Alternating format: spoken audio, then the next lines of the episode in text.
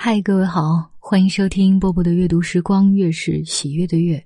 二零二三年，想为大家读一百篇温暖人心的文章。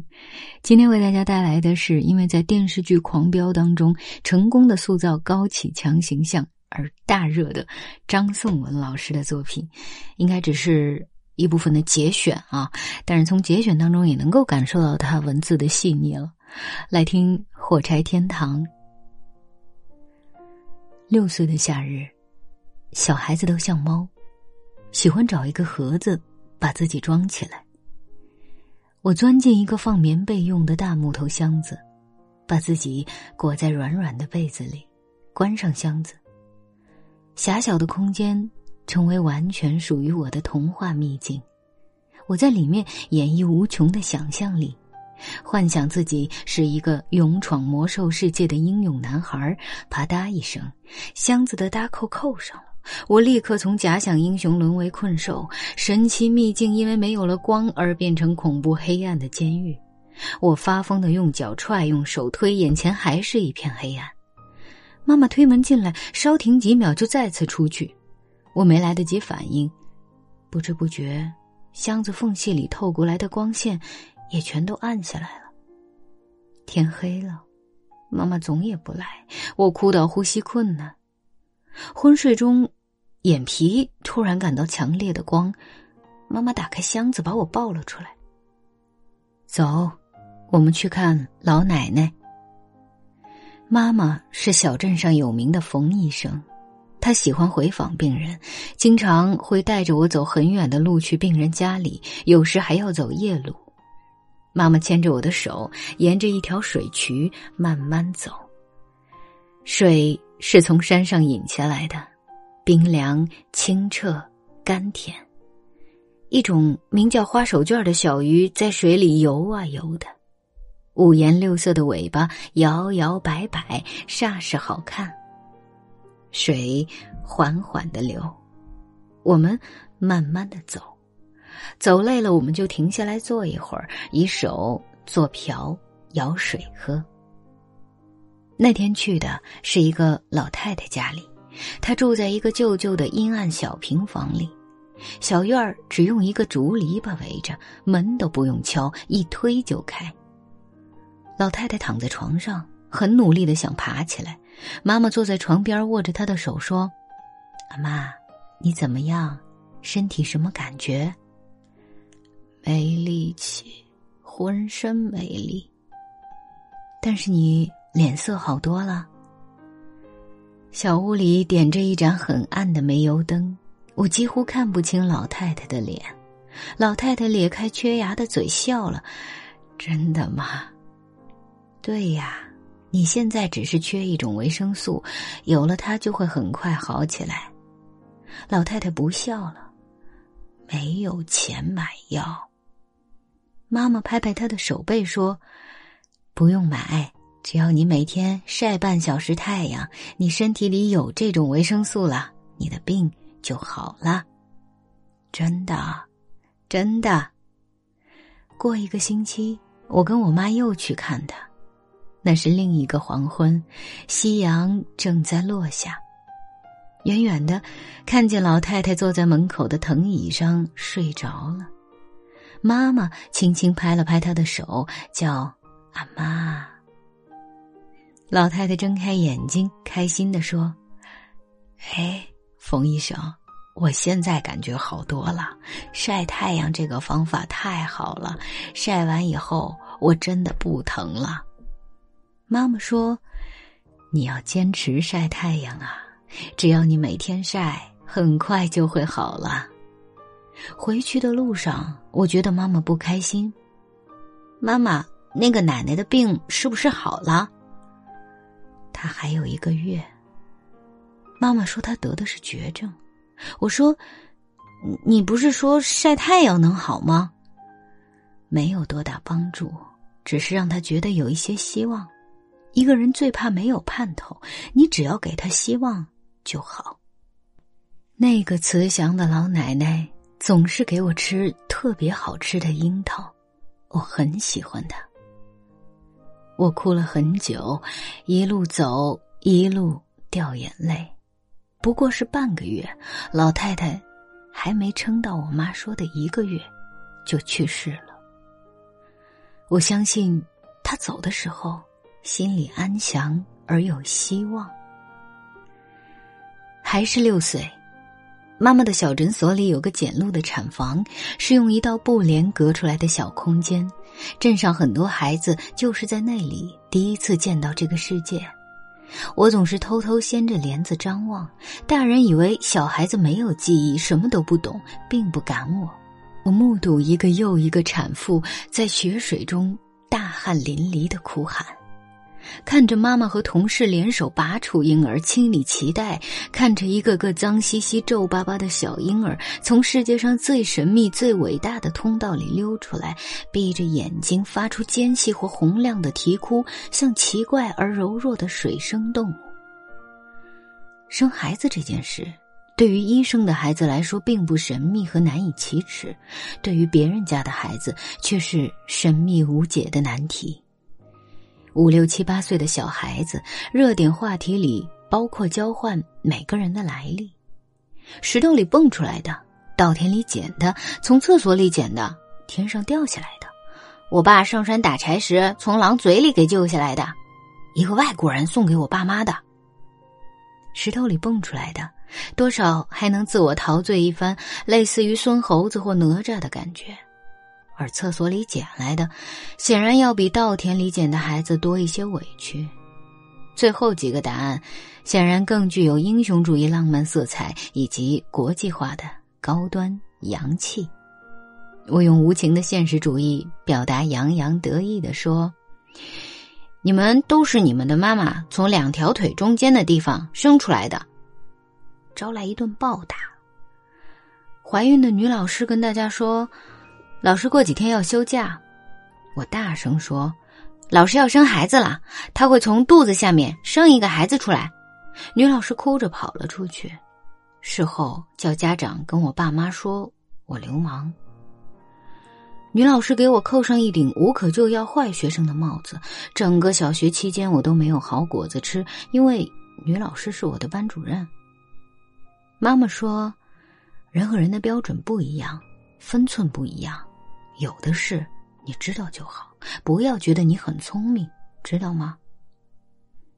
我曾因为穿了一双好看的新鞋而被没有穿鞋的男同学群殴，他们把我推倒在地，脱掉我的鞋子扔出去很远，然后欢呼着跑开。我满身泥土的捡起污水浸透的鞋子，哭着回家。妈妈说：“你挨打是因为你跟他们不一样。”有一次，看见一个十几岁的孩子靠着学校传达室的窗台撕信封上的邮票，他告诉我这叫集邮。回家问妈妈，哪里能找到不一样的邮票？妈妈从柜子里拿出一大堆上学期间收到的信。那天下午，我一刻不停的撕邮票，几百张文革期间的邮票看得我目瞪口呆。妈妈告诉我。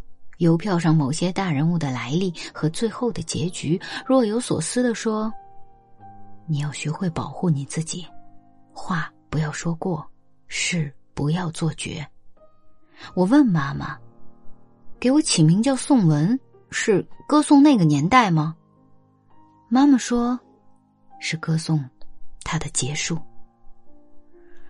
那时文革刚结束五六年。”妈妈的记忆还很清晰，也许是刻骨铭心的清晰。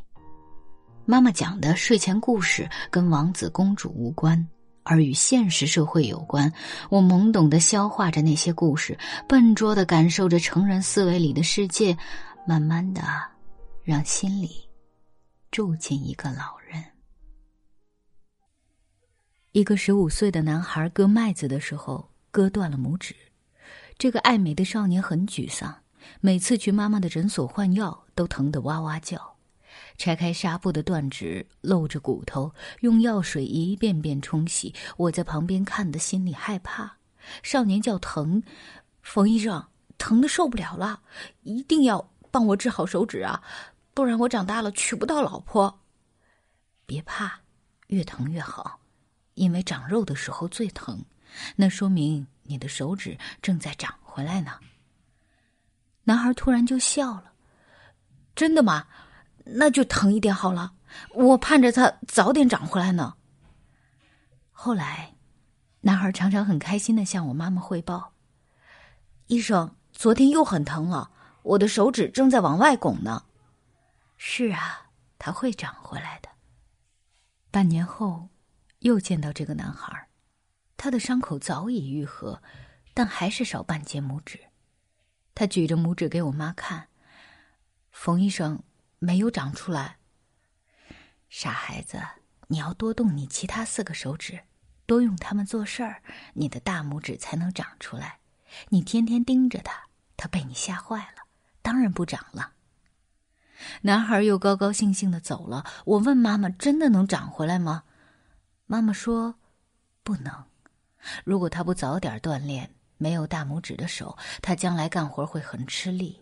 那时候他会总是因为缺了拇指不开心。”可是等他明白拇指不可能长回来的时候，他手的功能已经恢复好了，就不会那么不开心了。人啊，不能总想着没有了的，而要想想自己有什么。嗯，长大后我才知道，泰戈尔老人家说过：如果你因错过了太阳而流泪，那么你也将错过群星了。高一的一天，爸爸来宿舍找我，说了一堆“好好学习，多照顾自己”之类的骗汤话，然后颓然又艰难的说：“你妈妈确诊了，是癌症。”爸爸是个军人，雷厉风行，话不多，总是很威严。他从不低头服输。这么大的事儿，他一定是觉察过征兆，独自扛了很久，实在不知道怎么办了。我不记得具体的对话内容，只记得当时他眼角的泪。这一天起，我少年的心陷入悲凉。陪床的日子有一年多，那段漫长的日子里，妈妈日复一日的躺在病床上，无力而面色苍黄，沉重的呼吸一开始让人胆战心惊，后来变成司空见惯。琐碎的事情一天一天格式化，医生护士都变得很熟，仿佛一切都不会变化，好像妈妈整个后半生都会这样躺下去。谁都知道，那一天终将会来，却又都盼望不要到来。等待的时间很长，于是感觉那一天似乎真的不会来。唯一每天让我们庆幸的是，妈妈还在。我对生活的期望简单的降低到极点，只要他不呻吟，我就觉得很幸福。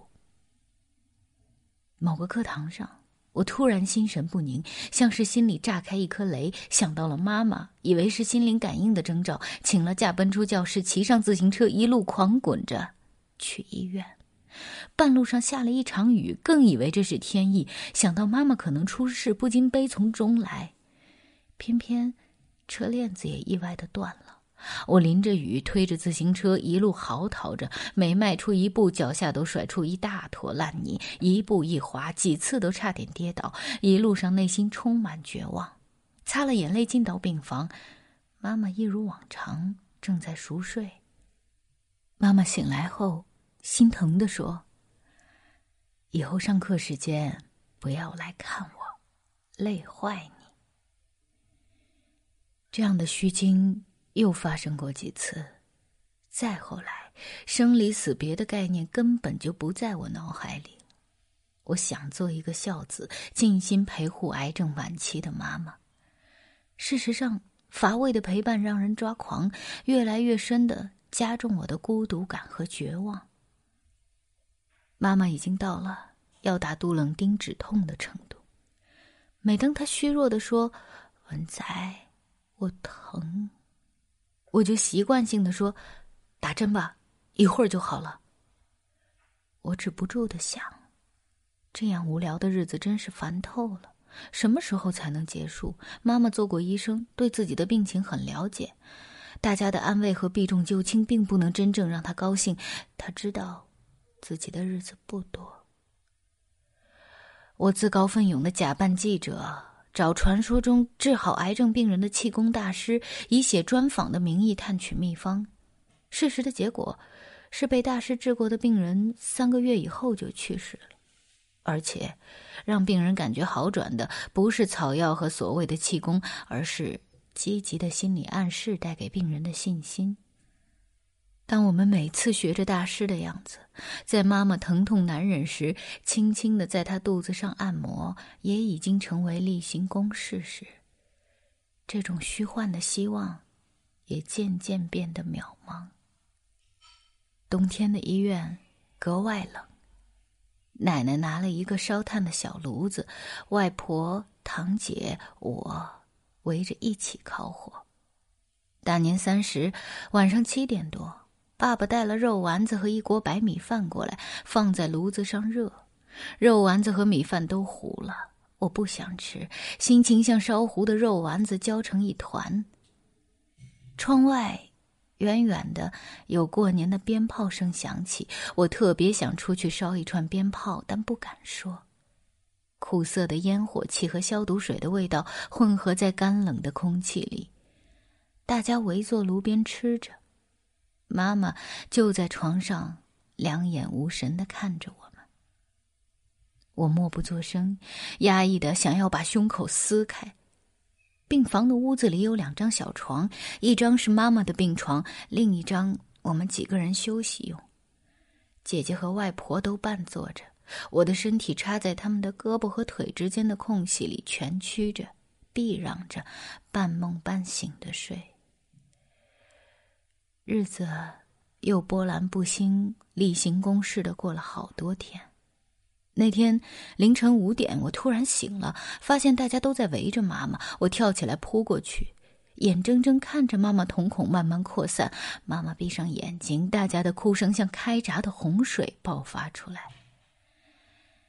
医生，也许是循着哭声过来的，非常平静的递上早就准备好的死亡通知单，让我们赶快处理事情。我呆呆的站在妈妈床前。没有眼泪，没有力气，没有任何想法。我认识一个病人，他住院是因为土枪走火打穿了自己的脚。陪妈妈期间，我经常找他聊天。那天，家人围在刚刚去世的妈妈床前，我忍受不了压抑悲痛的氛围，又走到他病房里坐下来。你妈妈怎么样？我妈妈刚刚死了。那你还不快回去再看看她？来这儿干什么？当我再回到妈妈病房的时候，病房已经空了，一个人也没有。妈妈的床上也是空的。我仿佛从未经历过之前的一切。我怀疑这个医院里发生过的一切是不是真的发生过？我几乎要庆幸这是一场终于醒来的噩梦。还在发愣，一个打扫卫生的大婶说。快去太平间呀！我这才回过神来。爸爸说：“文仔，快来，把你妈妈盖上。”憋了太久的眼泪，在这一刻掉了下来。妈妈去世这件事完全不在我准备范围内。我曾经设想过许多次的场景，以我未曾想过的方式，在我不曾预料的时间突然到来。妈妈是一个有办法的人，她的离去让我一下子没办法。妈妈追悼会上来了一大群人，远远近近的亲戚朋友，她的同事，一些被妈妈治过病的人，耳朵里轰鸣着干燥刺耳的哭声，真真假假的赞美和缅怀，还有真心实意的叹息和安慰。我呆呆的。听着他们大同小异的安慰，内心像个悲伤又孤独的旁观者。爸爸一夜之间老了十岁，不是很擅长迎来送往的他，显然对这种场面力不从心。也许爸爸会想，他在就好了，我一个人应付不来。妈妈去世，哭得最痛的是两个舅舅。大舅舅对着妈妈一向磕头，满头是血，谁都拉不住。他说：“我穿的毛衣都不是我老婆织的，是你织的。我上学的时候，你每个月的伙食费只有五块钱，你省出来一块钱给我，让我好好读书。我当兵的时候，所有的行李都是你给买的。兵营太远太苦，没人看我，就是你大老远的一趟一趟带着好吃的来看我。我记得，妈妈一年四季都在织毛衣。他手里永远有一件毛衣正在织，那些毛衣不仅舅舅和舅舅的孩子们有份儿，叔叔伯伯和他们的孩子也有份儿。以后再也穿不到妈妈织的毛衣了。第二天下午，我的同学，一个平时总是和我玩闹的小混蛋，他一句话都没有说，只是拍拍我肩膀，默默的陪着我走过一条幽深。漫长的胡同，夕阳把胡同埋在阴影里，我们也被埋在阴影里。他把自己脸上的墨镜摘下来架在我耳朵上，眼睛被镜片遮住的瞬间，我的眼泪奔涌而出。他陪着我抽了好几支烟，始终一句话都没说。那一刻，我感到自己并不孤独，我抱着他嚎啕大哭。妈妈真的不在了，我承认了。妈妈离开的时候，我还是一个大人眼里的烂仔。那以后长达十多年，我一听到别人提起妈妈，就会止不住痛哭。我总觉得内心愧疚，没有在她最需要的时候给予最好的陪伴，没有在该珍惜的岁月里给予足够的回报，没有在来得及的时光里。让他得到安慰。我读了无数本心理学书籍，把自己分析的底朝天。终于有一天，规劝别人节哀的时候，我突然意识到，自己应该为这么多年的愧疚做一个了结。当年的我没有能力给予，没有能力付出我想要的分量，我只是顺其自然的过一个正常男孩想要挥霍的时光。我应该给予妈妈的不是愧疚，而是感谢和怀念。妈妈对我的期望，并非成为大人物，而是活得明白和开心。当我明白了这一点，终于可以平静的真正接受妈妈的离开，在灵魂深处，终于释怀。小时候，妈妈给我讲过很多事情，当时并不都懂。长大的岁月里，每当我有困惑，就在心里回放妈妈说过的一切。越长大越觉得，所有的问题在妈妈的声音和故事里都有答案。她用自己的智慧和自己的方式告诉我：“文仔，一切都会有办法，只要你清楚你的目的，只要你找到方式。你记得怎样迅速记住一个手机号码吗？像是脑子里有个录音机。”迅速记下那串数字，再在脑子里回放一遍不够就两遍，两遍不够就回放三遍。这个世界是这个样子的，你不知道哪颗种子长出的树最好，只有悉心对待每一棵。就算有的永远烂在地里，你终究会收获一片树林。老天当然有瞎眼的时候，下一场雪又盖上一层霜。但只要你熬得过去，当春天来的时候，雪会化成水，滋养你的土地。妈妈也不知道究竟哪句话会对我产生影响，她只是倾尽所能，用成年人的方式提前教我长大。妈妈让我明白，人不能认命。如果你觉得到此为止，你这辈子只能有一种模式，而拼命寻找方法的人，人生的道路有组合模式。冥冥中，似有指引。我走过泥泞，做了酒店经理，做了导游，读了电影学院，做了演员，又做了表演老师，换过太多频道，转过无数个弯。我一次次在迷茫和艰难时对自己说：“再想想，一定还有办法。”去年，到老家的禅寺里祭拜妈妈。下午的佛堂静得仿佛时间停止，几千个格子里住着几千个灵魂，牵系着几千个家庭的怀念和悲伤。我看着妈妈的照片，默默在心里给她讲我这一年的事情，好像又回到当年，她给我讲她所见所闻的场景。我无法不思念，但我也不悲伤。我知道，只要我记得妈妈说的话，她就一直都在。嗯，张颂文老师现在的成功不是偶然，不是巧合，你觉得呢？我相信他的妈妈在天之灵也会得到告慰。今天就是这样，我是波波，在厦门跟各位说，祝你平安，好好的，晚安。